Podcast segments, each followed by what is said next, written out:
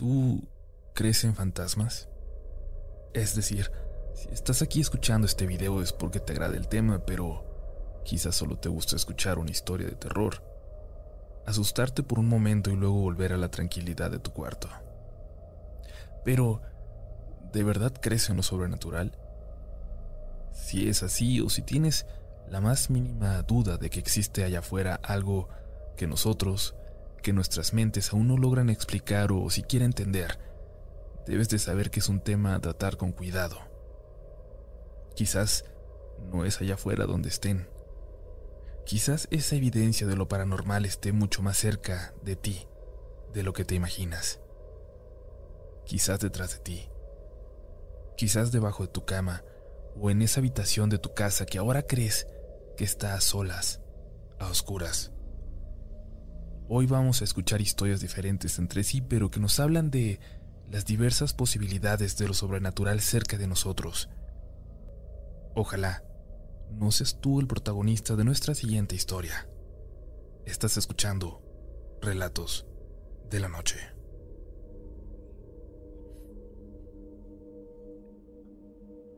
Lo que estoy a punto de contarles tengan la certeza de que es una historia real, algo que me ocurrió a mí y aún me es difícil relatar. Esta ha sido la experiencia más cercana a lo sobrenatural que he tenido en toda mi vida, y de verdad espero no volver a pasar por algo así jamás. Yo vi a la Dalia Negra. Sí, la Dalia Negra a la que me refiero es Elizabeth Short, una joven actriz de 22 años de edad que en 1947 apareció mutilada frente a los estudios de cine de Hollywood, Estados Unidos, y cuyo caso aún después de 70 años no ha podido ser esclarecido. Fue una desafortunada víctima de un crimen atroz que fue enormemente mediático y publicitado, donde detalles e imágenes sobre su muerte aún siguen causando escalofríos a cualquiera que se dedica a adentrarse un poco más en el caso e investigue sobre su fatídico desenlace. Soy de México. Corrí el mes de marzo de 2016. Una noche como cualquier otra, mi novio y yo salimos de casa para comprar algunos víveres en el autoservicio más cercano, mientras escuchábamos la estación de radio local, y aunque pudiera parecer una tontería, ¿alguna vez les ha pasado que sienten que todo se alinea para que algo suceda? Como si las piezas encajaran en un momento exacto para que algo se accione, para que algo que está destinado pase. Y así de un momento a otro, guardamos silencio en el auto y escuchamos la entrevista que estaban a punto de hacerle al actor Jorge Ortiz de Pinedo, conocido por sus papeles en diversas películas y programas de comedia en la televisión mexicana. Esta vez hablaba sobre su nuevo proyecto, una obra de teatro que ya había arrancado con sus fechas y presentaciones y justamente estaba por presentarse en mi ciudad, escuchamos que se trataba sobre el impactante caso de la Dalia Negra y la puesta en escena se desarrollaba a modo de investigación detectivesca. Cuando mi novio escuchó sobre el tema que se trataría, se emocionó mucho por mí, ya que soy muy fan de temas sobrenaturales, crímenes sin resolver, asesinos seriales, etc. Por lo que sin dudarlo me dijo, vamos. La noche de la obra nos preparamos y salimos de casa al teatro de la ciudad a eso de las nueve. Llegamos un poco temprano, así que aún no había tanta gente en sus butacas. El telón estaba bajo y podíamos intuir que aún estaban haciendo preparativos para dar comienzo al espectáculo. El tiempo pasó y la gente comenzó a llenar el teatro, pero la obra no daba inicio. Era entendible los primeros minutos, pero mientras más pasaba el tiempo nos preguntamos qué era lo que estaba ocurriendo. Supusimos que no estaban tan apurados por comenzar, ya que éramos la última función de la noche. Pasado un rato, la función comenzó. Cabe aclarar que esta no era una obra de teatro convencional, sino de un tipo más cinemático, es decir, que utiliza lo que es el teatro, apoyada con herramientas de cine, sonido y efectos especiales para lograr mostrar al público un montaje más en tercera dimensión, por ejemplo, una escena típica de películas policíacas de los años 40, donde vemos de frente a dos personas en un auto teniendo una conversación, mientras artificialmente vemos el camino que van recorriendo. De proveer estas imágenes artificiales y de entorno, se encargaban los proyectores. Espero darme a entender ya que este detalle es muy importante para la anécdota. Poco a poco nos iban mostrando detalles escabrosos sobre el crimen y los actores personificando las secuencias de esta historia.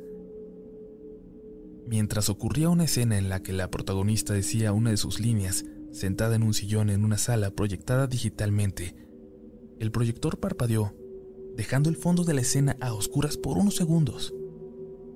La imagen volvió a parpadear y por un milisegundo mostró algo escalofriante. La imagen real del rostro de Elizabeth Short, muerta. Supongo que todos los que conozcan el caso han visto esta imagen, esa donde Dalia yace muerta, con la sonrisa de Glasgow, es decir, una herida que se le inflige a alguien desde la comisura de los labios hasta las orejas y que deja una cicatriz semejante a una sonrisa. Ese incidente se dio prácticamente en fracciones de segundos, que estoy segura que pocas personas lo notaron y no vieron más que una mínima falla en la proyección. Casi de inmediato la imagen correcta volvió a proyectarse y todo continuó con normalidad. Mi novio y yo nos vimos mutuamente, pero volvimos a prestar atención a la función, algo inquietos por lo que acababa de suceder. Casi al finalizar la función, tuve la necesidad de ir al sanitario. Me dirigí al baño, entré y mientras estaba ahí dentro, la luz de la lámpara comenzó a parpadear también. Lo que faltaba, pensé, y traté de apresurarme.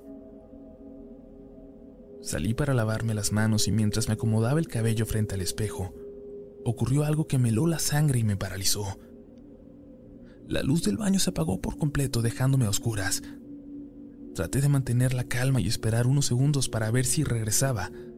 Sinceramente no me atrevía a moverme del lugar donde estaba. Estaba paralizada. De pronto la luz volvió por un momento. Yo seguía frente al espejo y entonces vi algo horrible algo que no he podido sacar de mi mente desde aquella noche, en el reflejo, en uno de los cubículos medio abiertos. Ella se asomaba con su rostro desfigurado, con el enorme corte en la boca y el rostro hinchado, pálida, sangrando y viendo fijamente hacia mí. La luz se volvió a apagar. No aguanté estar un segundo más ahí y salí corriendo. El corazón parecía que se me iba a salir, tenía una sensación horrible en el estómago y estaba temblando. Llegué sumamente asustada a mi lugar y traté de explicarle a mi novio lo que acababa de ver. Ya no faltaba mucho para que la obra terminara, así que me pidió que me calmara y me prometió que nos iríamos en cuanto terminara. Y así accedí. Unos diez minutos después la obra terminó y me sentí aliviada de irme por fin a casa. Mientras los actores se despedían y agradecían a los espectadores, Jorge Ortiz de Pinedo se dirigió al público y ofreció una disculpa por la demora al iniciar la obra. Aseguró, en sus palabras, que Dalia no los dejaba comenzar. Nos apagaba las luces, el sonido, y los proyectores fallaron minutos antes de comenzar. Esto lleva pasándonos desde que comenzamos la gira, aseguró el actor. La obra terminó y salimos directo a casa. Cuando llegamos le conté todo a mi novio y al día de hoy, él sigue siendo la única persona que me cree. En la actualidad, cada que leo o escucho sobre el caso de la Dalia Negra, no puedo evitar ponerme nerviosa, incluso escribiendo esto para ustedes. No soporto ver sus fotos cuando se me cruzan por internet, y mucho menos la imagen donde aparece desfigurada. Sé lo que vi esa noche, Sé que ella estaba ahí.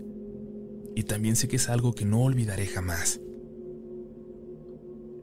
He escuchado muchas veces que los muertos no se aparecen solamente en el sitio donde murieron o donde están enterrados, sino también donde siguen manteniendo su recuerdo vivo, donde la gente sigue empleando sus energías en revivir sucesos de la vida de una persona que ya no está entre nosotros.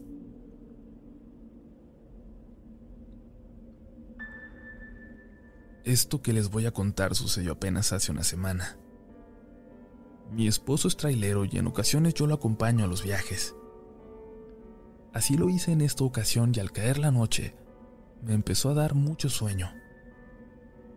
Me acosté y me quedé dormida. Él dice que le contagié el sueño y que buscó un lugar para orillarse en la carretera y con el camión encendido decidió acostarse un rato. Cuando apenas estaba descansando sintió que le taparon la cara como con una cobija que no lo dejaba respirar ni moverse. Abajo del camión escuchaba las voces de muchas personas que hablaban. Él dice que me gritaba, pero yo no lo pude escuchar. Cuando por fin pudo despertarme para contarme lo que le acababa de suceder, me preguntó si la ventila estaba abierta, para saber si pudieran ser reales las voces que escuchó allá afuera. Me fijé y en efecto, así era, la ventila estaba abierta. Por eso pude escuchar todo tan claro. De inmediato se puso en movimiento sin antes percatarse de que en ese lugar había ocurrido un accidente ya que habían siete cruces y dos más del otro lado de la carretera. Es el tramo entre Saltillo y Torreón. Les comparto las fotos del lugar, que tomé ya de regreso cuando pasamos por ahí con la luz del día.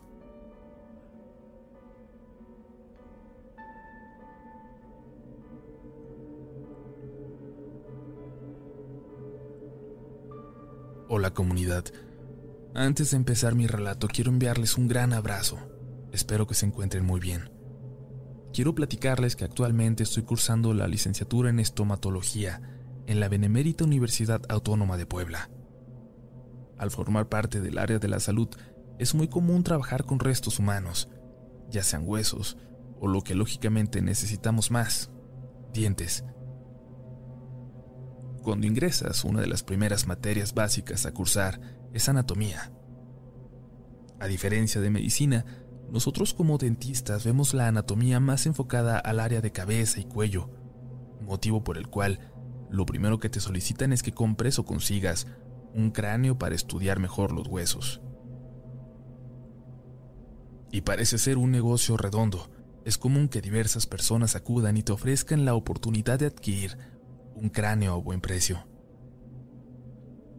Yo desde el principio me dije que no quería comprar nada porque se me hacía un gasto innecesario teniendo en el salón donde tomábamos clases diversos huesos y partes humanas. Al final de cuentas es una oceoteca. Algunos de mis compañeros sí lo compraron. Les dijeron que eran restos de personas que jamás reclamaron en diversos panteones de la Ciudad de México y que antes de ponerse a la venta ya habían pasado por diversos procesos para que el cráneo fuera lo más higiénico posible. No es verdad. Tengo compañeros a los cuales les fue entregado un cráneo con olor a putrefacción, con restos de piel, de cabello, lo que me hace pensar que no pasaron ni un año en una fosa común. Una amiga que, para cuando ustedes lean esto, ya no lo es, compró su cráneo. Le dijeron que fue de una mujer, de una señora de aproximadamente 95 años. Durante el tiempo que cursamos la materia todo transcurrió de manera normal, hasta el fin de curso, cuando ella, que no es precisamente de la ciudad de Puebla, sino de Atlixco, un pueblo mágico muy bonito que está a una hora aproximadamente, se fue a su casa a pasar las vacaciones, ya que por cuestiones de tiempo y gastos había preferido rentar un departamento cerca de la facultad. En su casa, si de por sí dicho por ella misma, había una especie de ambiente pesado. Con la llegada del cráneo, lo fue aún más. Todos en su hogar se percataron que aunque fuera mediodía, en ocasiones, ciertas habitaciones se tornaban más oscuras de lo normal, como si una capa de negrura se posara sobre los espacios. Continuamente se escuchaban ruidos extraños, murmullos, cosas que primero no lograban entenderse, pero que con el paso de las semanas se fueron convirtiendo en palabras claras, perfectamente entendibles, donde a cada miembro de su familia se le llamaba por su nombre. Mi amiga físicamente decayó, y no por su estado de salud, era más bien por la falta de sueño que le ocasionaban las diversas pesadillas, escenarios sin sentido que no comprendía y más aún por el constante acoso de un ser extraño que se le subía y no la dejaba moverse. Cuando nos contó todo esto al iniciar el siguiente periodo escolar, nos dijo que su mamá le había dicho que no quería el cráneo en su casa. Entonces, Nuevamente, se lo había traído al departamento en Puebla, donde las situaciones extrañas siguieron ocurriendo pero de una manera más esporádica. También nos contó que en compañía de su roomie, un día en el cual no tenían nada que hacer, decidieron hacer una sesión espiritista donde usaron el cráneo como medio para canalizar algo.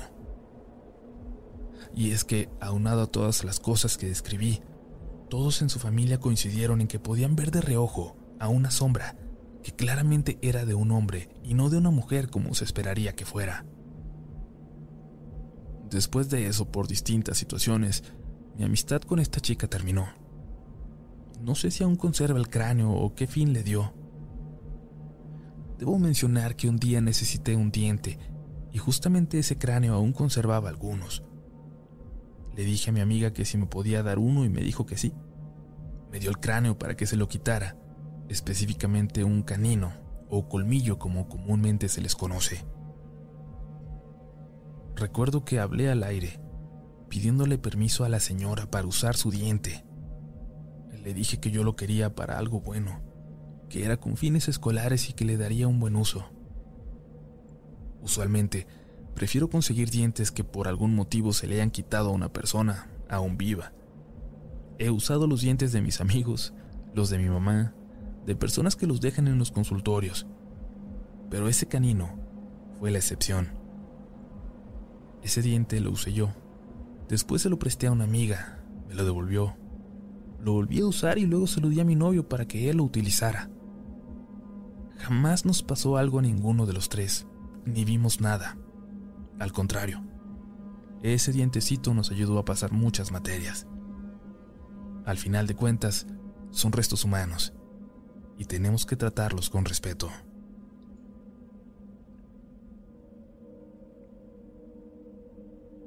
Nunca creí ser yo el que les escribiera.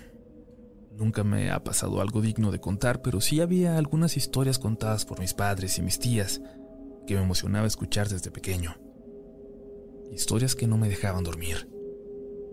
Hace unos días volví a una de ellas, una que ya casi no recordaba, pero sobre la que no pude dejar de pensar debido a una de las historias que acaban de contar en su canal. De hecho, yo llegué a ustedes por un video que se llamaba así, pero luego descubrí que era un cuento, una pieza literaria. Pero hace días hablaron nuevamente de algo similar.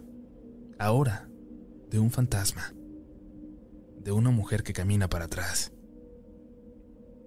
Me llamó la atención porque yo también soy de Tijuana y la historia que les voy a relatar ocurrió a principios de los 90 en una colonia de esas que se van trepando al Cerro Colorado.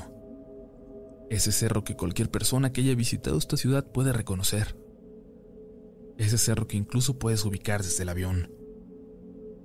Mis padres vivían en un cuartito que les rentaban en esas últimas calles antes de que el cerro se volviera demasiado empinado como para seguir construyendo. Un cuartito muy feo al lado de otros más, con el baño afuera y apenas y contando con servicios. La calle era aún de tierra y alrededor la gente se metía en cuanto empezaba a oscurecer. No era la más tranquila de las colonias, y eso que hablamos de otros tiempos, de otra Tijuana, menos violenta que la que vivimos hoy. Una noche tuvieron una discusión, según dicen, la peor que han vivido mis padres desde que están juntos.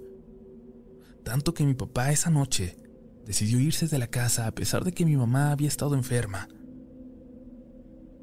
Salió gritando, diciendo que se iba a dormir a la casa de uno de sus amigos, uno que venía del mismo pueblo que ellos y que vivía unas cuadras hacia abajo de ahí, en dirección al bulevar Insurgentes. Pasaban de las 12 de la noche. La calle estaba completamente oscura de no ser por una pequeña lámpara que iluminaba en la esquina, dando vuelta en una de las calles que bajaban. Salió enojado mi papá. Iba a cruzar esa calle. No iba a bajar por ella, sino por la siguiente, así que seguiría caminando por esa de tierra en la que nosotros vivíamos, que parecía ir rodeando el cerro. No se dio cuenta que salió mi mamá detrás de él siguiéndolo en silencio.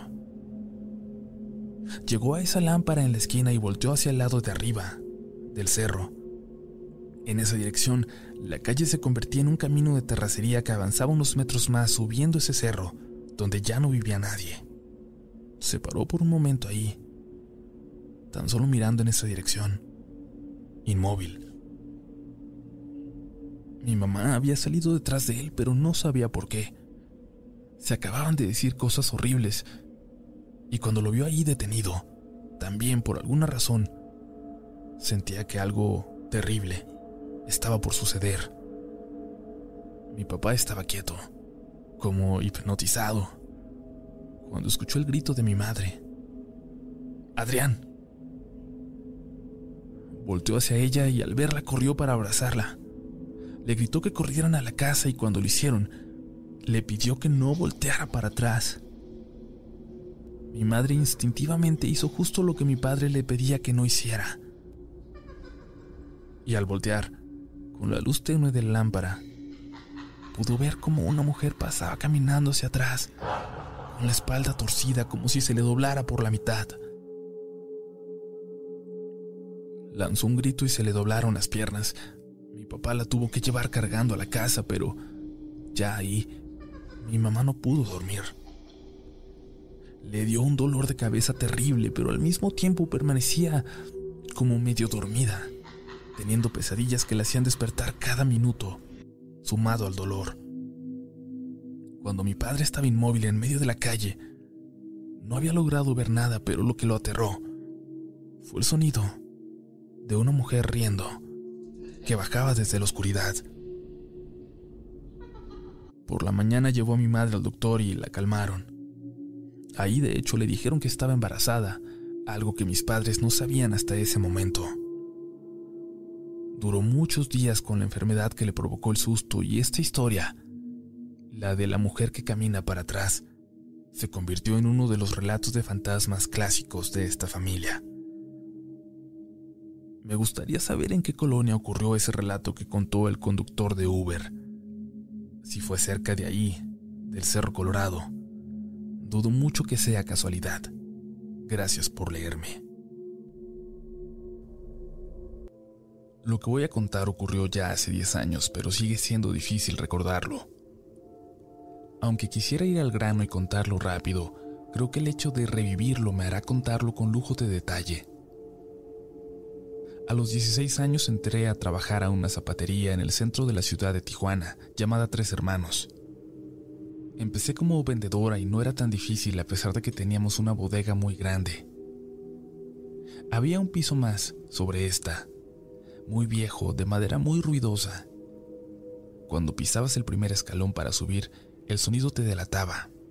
Era imposible subir sin hacer ruido. Al tiempo de trabajar ahí me ofrecieron otro puesto, un poco más de administración, el cual acepté para poder descansar los domingos. Ese puesto me hacía pasar la mayor parte del tiempo en ese piso sobre la bodega, un lugar oscuro, semivacío y tenebroso. Contaba con cuatro anaqueles con cajas de zapatos, un escritorio, archivos y libreros. Mi mini oficina estaba en el fondo de este espacio. De no ser por mí, nadie más entraba en ese lugar. En una ocasión me encontraba haciendo un conteo preparando nuestro próximo inventario. Además de mí, en la tienda, solo estaba el gerente en el área de ventas acompañando a una vendedora. Yo estaba sola completamente sola en esa parte de arriba, contando cajas en los casilleros. De repente, me apagaron la luz, pero incluso escuché el sonido del apagador. Me asomé en los espacios vacíos, pero no vi a nadie. Con todo el miedo del mundo, caminé hacia el apagador. Lo encendí y lo apagué. Me di cuenta de que sí, alguien Físicamente, me había apagado la luz y muerta de miedo corrí, temblando hasta el frente de la tienda donde estaba el gerente. Me preguntó qué tenía y le dije que me habían apagado la luz, pero como que no me creyó. Está sola allá arriba, me dijo. Lo siento, pero necesito que termines el conteo para el inventario de mañana. Subí con mucho miedo pero ese turno, gracias a Dios, lo pude terminar ya sin más inconvenientes. Días después, ya tarde, Cuando estaba a punto de terminar mi turno, el gerente me pidió atender a un cliente ya que no estaba mi compañera. Para entonces el lugar ya me ponía más nerviosa. Me había ido enterando de otras trabajadoras que renunciaron al tener experiencias aterradoras, trabajadoras que se fueron jurando que jamás iban a volver. Fui a la bodega a buscar el zapato que me había pedido el cliente. Era un modelo que estaba hasta el fondo. Encontré la caja que buscaba y al dar mi primer paso hacia afuera, alguien, en ese piso viejo de la parte de arriba, también dio un paso en la misma dirección que yo. Caminé y noté que alguien arriba, alguien arriba de mí caminaba al mismo tiempo. Me asusté y empecé a correr y los pasos arriba sonaron corriendo al igual que yo. Corrí lo más rápido que podía para salir antes de la bodega y no ver en las escaleras a eso que estaba en el piso de arriba. Ni siquiera pude voltear. A los días llegó una gerente nueva. Venía de otra sucursal y lo primero que hizo al llegar fue preguntar si ahí también nos asustaban. Le dije que sí y le pedí que me acompañara a la bodega. Subimos cuatro escalones. Me preguntó que qué se suponía que pasaría. Me preguntó que qué se suponía que iba a pasar. Y yo le dije que solo esperara. No había prendido la luz y no pasaron más de diez segundos cuando escuchamos los pasos de alguien que se acercaba hacia nosotras. Salimos corriendo, riéndonos de nervios. A estas alturas ya habíamos aprendido a controlar nuestro miedo. También me enteré que cuando yo entré a trabajar ahí, la chica que había renunciado lo hizo porque vio a una niña parada frente a ella, en ese aterrador piso sobre la bodega.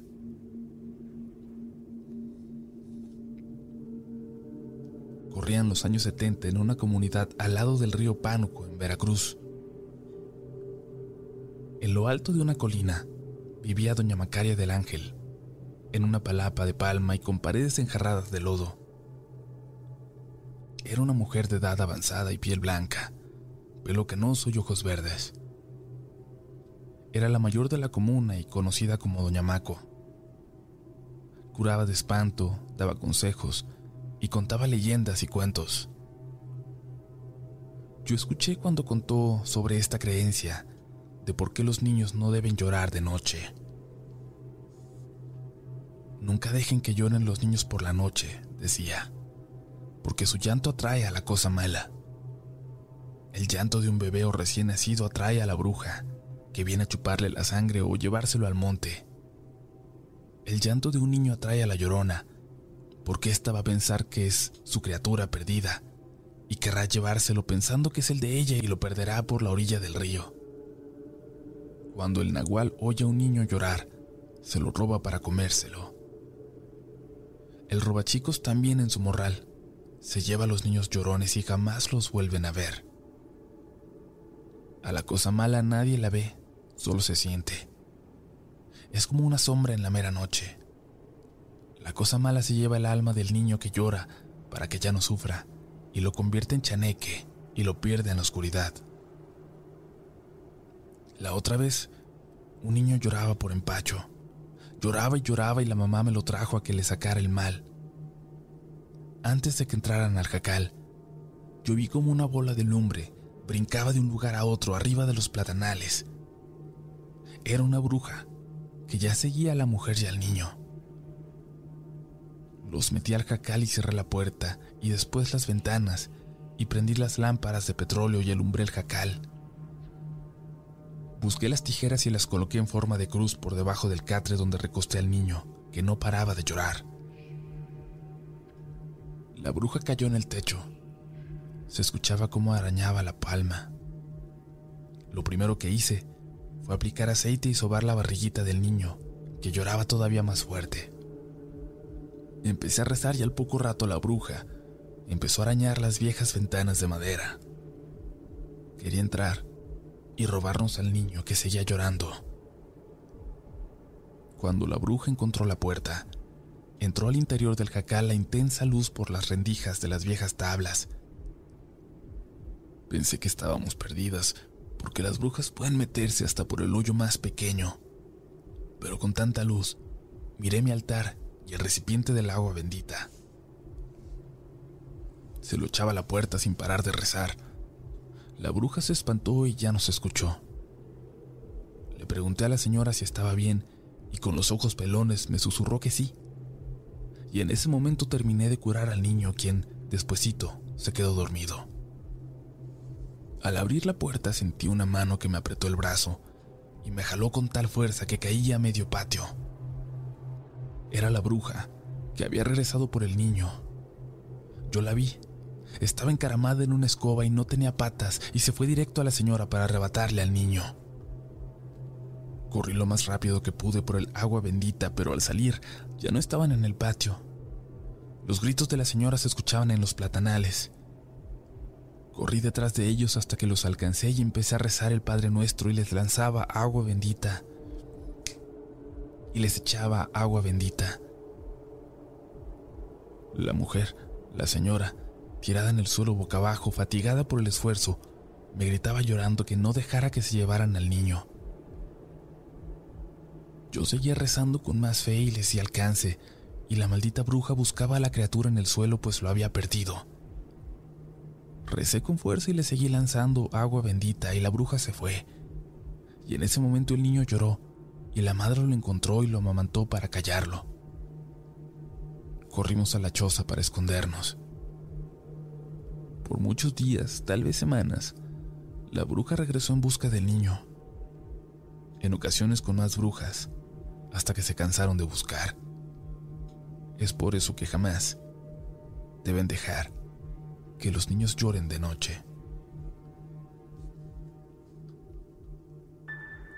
Estaba escuchando la historia que contaron hace unos meses del fantasma que aparece en los baños del aeropuerto de la Ciudad de México. Me erizó la piel al recordar algo que me sucedió a mí este año.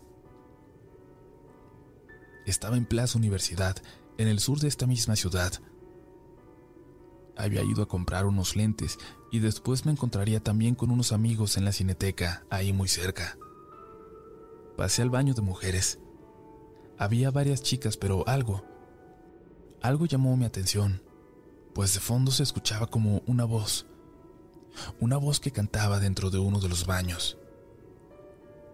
Creí que había una niña y era ella la que cantaba, pero me daba escalofríos cada que ponía atención a la canción. Salí rápidamente para ver si había una niña. Y cuando me estaba lavando las manos miré discretamente por debajo de las puertas, pero no había nadie ahí dentro. Afuera había tres mujeres, dos con uniforme de una tienda departamental y una de intendencia. Les pregunté si escuchaban esa canción. Me respondieron, un poco nerviosas, que sí y se quedaron todas calladas poniendo atención.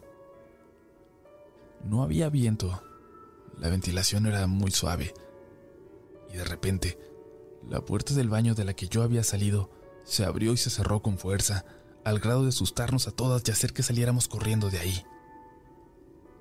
Recuerdo que cuando me acababa de pasar, le envié audios a mis amigos platicándoles, según yo contándolo, riéndome, pero uno de ellos se preocupó me dijo que me escuchaba realmente muy alterada, muy asustada.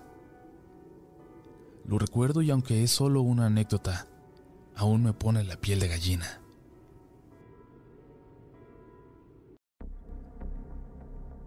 Desde pequeña mi mamá me acostumbró a visitar la enorme variedad de museos que tenemos en la Ciudad de México. A ella en particular le gustaban más los del centro, mi madre un tiempo estudió arquitectura y antropología, por lo que sabía muchos datos históricos. En fin, un día de hace varios años ya, vimos anunciadas dos exposiciones muy buenas en el antiguo Colegio de Medicina o antiguo Palacio de la Inquisición. Eran sobre el México prehispánico, con maquetas, y otras sobre los aparatos de tortura de la Inquisición. Decidimos ir y entramos a la primera sala de las maquetas, la verdad, nos entretuvimos bastante en esa porque nos gustaron mucho tantos detalles. Y tanto tiempo estuvimos ahí que al final tuvimos que ir al baño. Estos estaban o están a un lado de la escalera, justo atravesando el patio. Ese lugar tiene el techo muy alto y conserva las puertas largas y de madera. Entras y están los lavamanos y los cubículos que dividen los baños. Eran tres, pero uno estaba descompuesto. Cuando entramos, mi mamá entró a uno y vi que una señora entró justo detrás de nosotros, así que dejé que la señora pasara al otro. Cuando salió mi mamá, entré yo y ella se fue saliendo de los baños. En lo que me lavaba las manos, vi que aún no salía la señora. De repente, cuando estaba por secármelas, vi que salió, pero no se las lavó. Se fue directo a la puerta para salir. Pero justo cuando llegó a esta puerta, no la abrió, la atravesó. Son puertas grandes, insisto, nada ligeras, y yo estaba a un metro máximo de la única puerta para salir. Corrí hasta ella y la abrí para preguntarle a mi mamá, ¿viste a la señora que acaba de salir? ¿Cuál señora? me preguntó. Si no había nadie más en el baño. Le dije, sí, la que entró casi al mismo tiempo que nosotras, y me respondió que nadie había entrado. De hecho, dos baños estaban descompuestos y no se podía entrar. Entonces volví para ver que efectivamente estaban los letreros de fuera de servicio en los dos baños, cosa que antes no había visto. La señora me pareció que vestía raro, pero no me fijé demasiado en ella porque mi mamá decía que era grosero mirar a las personas y estarlas juzgando. Lo poco que recuerdo es que llevaba falda o vestido muy largo, con holanes, verde oscuro y unos botines raros.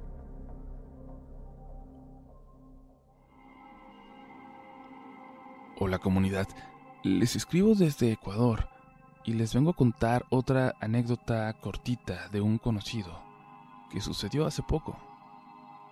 Mi hermana es arquitecta y es amiga de algunos obreros que trabajan juntos siempre. Ellos le platicaron de cuando los mandaron a una hacienda en un pueblito a remodelar un prostíbulo o bar de mala muerte, algo así. El asunto es que ellos llevaron un espejo chiquito como para peinarse, lavarse, etc., y lo colgaron en una pared. Dicen ellos que siempre se les movía como balanceándose. Sumado a esto, durante la duración de la obra, les escondían las herramientas, algo que dicen siempre sucede cuando hay energías en el lugar. Una noche, todos llegaron cansados y se durmieron, y entonces el más joven, Carlos, sintió como las manos de una mujer lo tomaban de las piernas y como las manos grandes de un hombre de los brazos. Cuenta que se despertó más o menos y pudo ver las siluetas de esa pareja, un hombre y una mujer. No podía gritar y entonces ellos lo empezaron a llevar en peso, lo cargaron. De milagro Toño, el otro obrero, empezó a toser y es ahí cuando se pudo soltar Carlos. Lo soltaron y se puso a gritar. Toño revisó el reloj y eran pasadas las 3 de la mañana. Empezó a insultar en voz alta, ya saben, según para espantarlos. Total que después, preguntando a los vecinos, les contaron que en ese bar de mala muerte habían asesinado a una pareja de colombianos. Nadie sabe por qué ni hace cuánto tiempo, pero Cuentan que después de matarlos, los enterraron en ese mismo lugar y desde entonces rondan por ahí molestando a los visitantes. Ellos quedaron muy asustados, así que terminaron la obra lo más rápido que pudieron y se largaron, incluso dejando botado un andamio porque no se atrevían a regresar y recogerlo.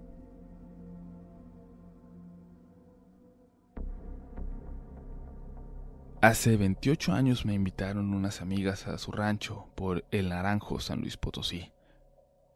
Debido a una confusión no pude irme con ellas, así que más tarde abordé un autobús y me dirigí a ese destino. Yo nunca había estado en ese lugar, así que al llegar me dispuse a encontrar a mis amigas. Sin embargo, ya era de noche y el rancho estaba a oscuras, además de que había una casa cada 200 metros. Al estar tratando de buscar la vivienda donde ellas iban a estar, yo no tenía ni la más remota idea de cuál era, y al tocar a la puerta de las casas, la gente ni siquiera me oía debido a lo retirado que estaba la reja de cada casa. Así que después de estar intentando en plena oscuridad por más de 45 minutos, decidí mejor regresarme. Y es ahí donde empieza lo interesante. En medio del rancho pasaba la carretera. Eran cerca de las 10 de la noche y pasaba un vehículo cada 10 minutos.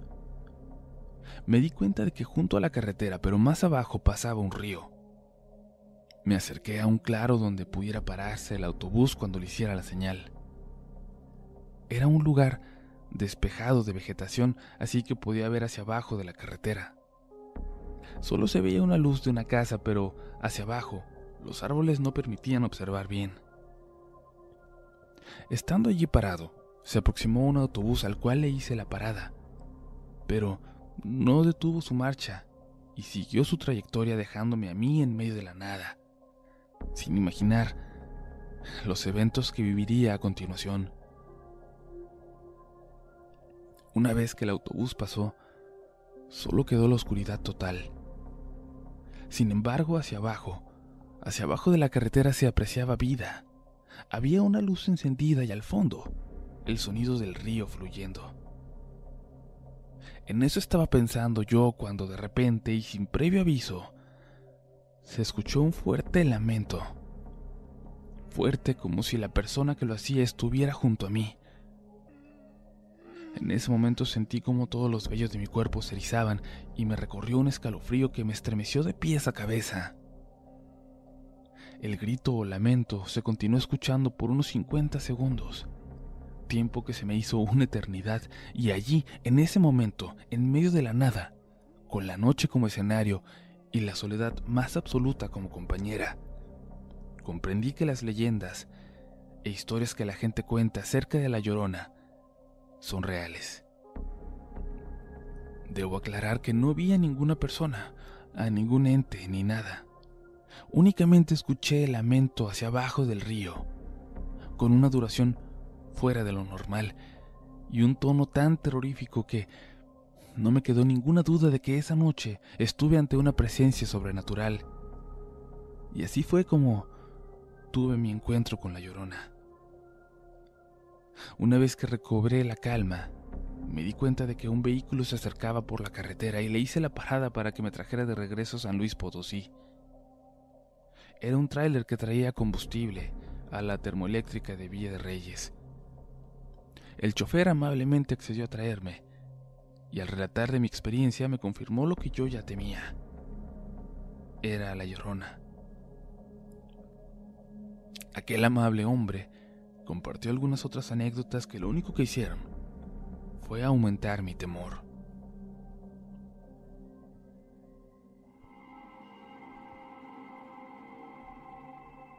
Hola comunidad, hace tiempo quería compartir este relato. Soy de Chile y esta historia me la contó mi abuelita. En su niñez, ella vivía en el sur de Chile, exactamente en los alrededores de Osorno.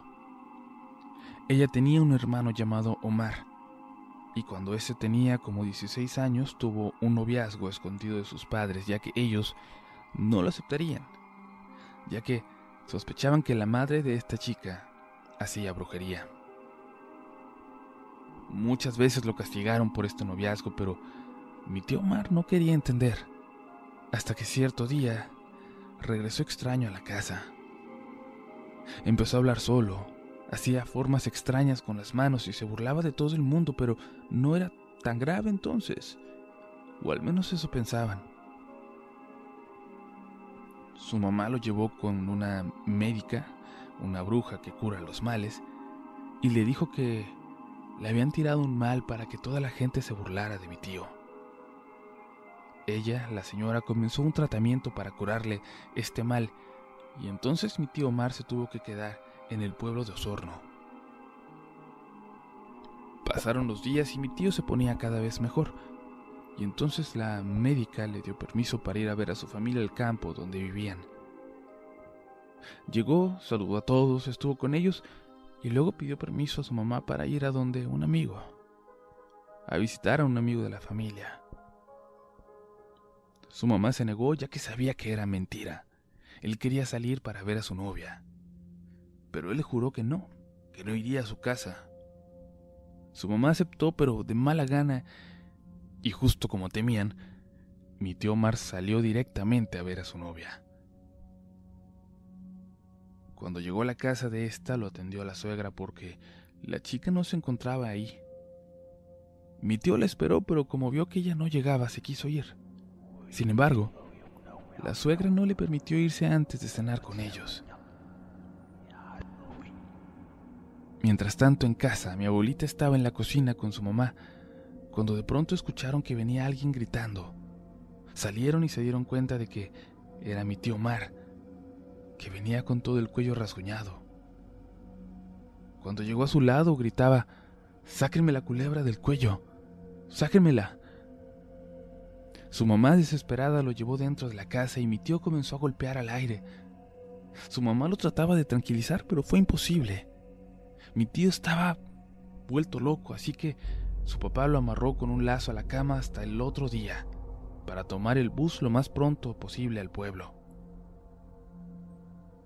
Se levantaron a las seis de la mañana para tomarlo, y cuando llegaron, lo llevaron de inmediato con la misma mujer que lo estaba tratando.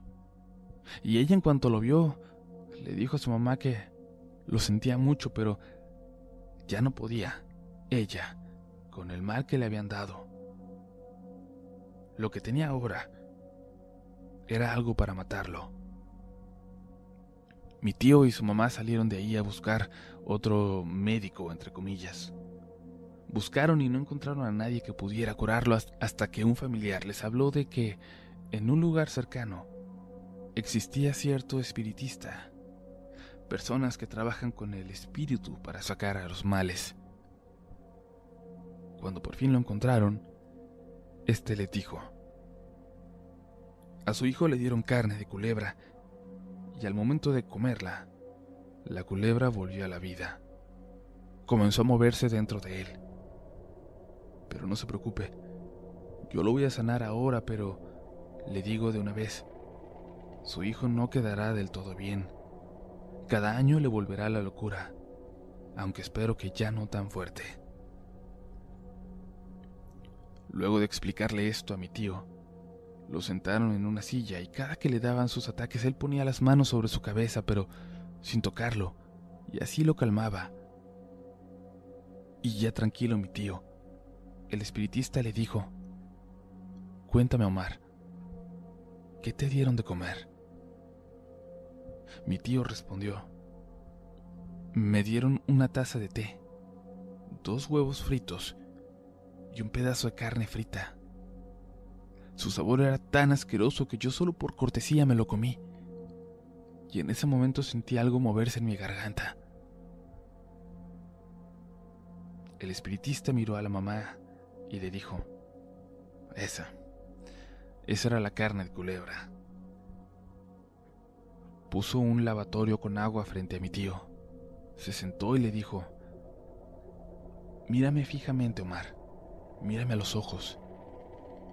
Y en ese momento el espiritista comenzó a mover las manos como si levantara algo desde el estómago de mi tío hasta el mentón. Y cuando estaba llegando a él, mi tío comenzó con ganas de vomitar y el Señor le pedía, vomita Omar, vomita. Cuando por fin vomitó, expulsó una pequeña culebra como de 15 centímetros que se azotaba en el agua de lavaplatos. Y después vomitó también un mechón de pelo. Luego de eso mi tío quedó tan fatigado que se quedó dormido. El espiritista miró a la mamá y le dijo, su hijo ya está bien, pero como le dije antes, cada año, cada año le volverá la locura. Y así fue. Todos los años, cuando le venía esta, mi tío salía en ropa interior al campo a correr en la lluvia y volvía días después, todo sucio y con heridas. Y ese mal, esa locura, le duró hasta el fin de su vida. Espero que les haya gustado mi historia.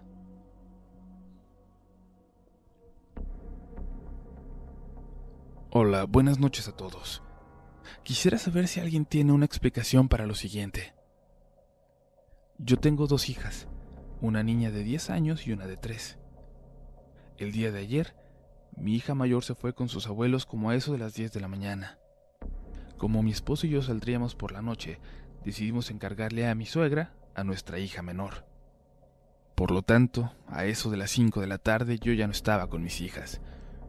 Aproveché para ir al supermercado. Y llegando a casa, estaba una de mis vecinas allá afuera. Me acerqué y la saludé.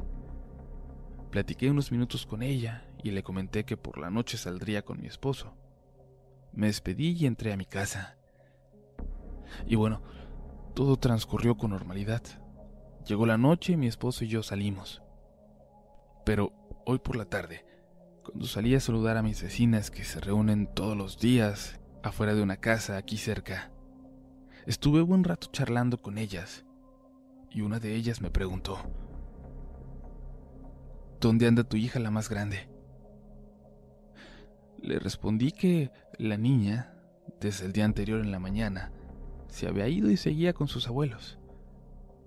Y entonces me comentan las otras dos vecinas. No, pero nosotros la escuchamos ayer por la tarde gritarte mamá. E incluso la vimos parada en tu cochera junto al portón y vimos cómo se fue hacia adentro de tu casa. Yo me quedé impresionada puesto que mi hija no estaba y ellas la conocen bien. No pudieron confundirla. Y menos, menos si lo hubieran visto dentro de la cochera de mi casa. Me gustaría saber si alguien tiene alguna explicación para esto. Si te gusta este contenido, no dudes en suscribirte para que estés pendiente de lo nuevo que tenemos cada semana. Síguenos también en Instagram y Twitter, donde nos encontrarás como RDLN Oficial. Y también puedes suscribirte a YouTube, donde tenemos varios relatos nuevos cada semana. Esto es Relatos de la Noche.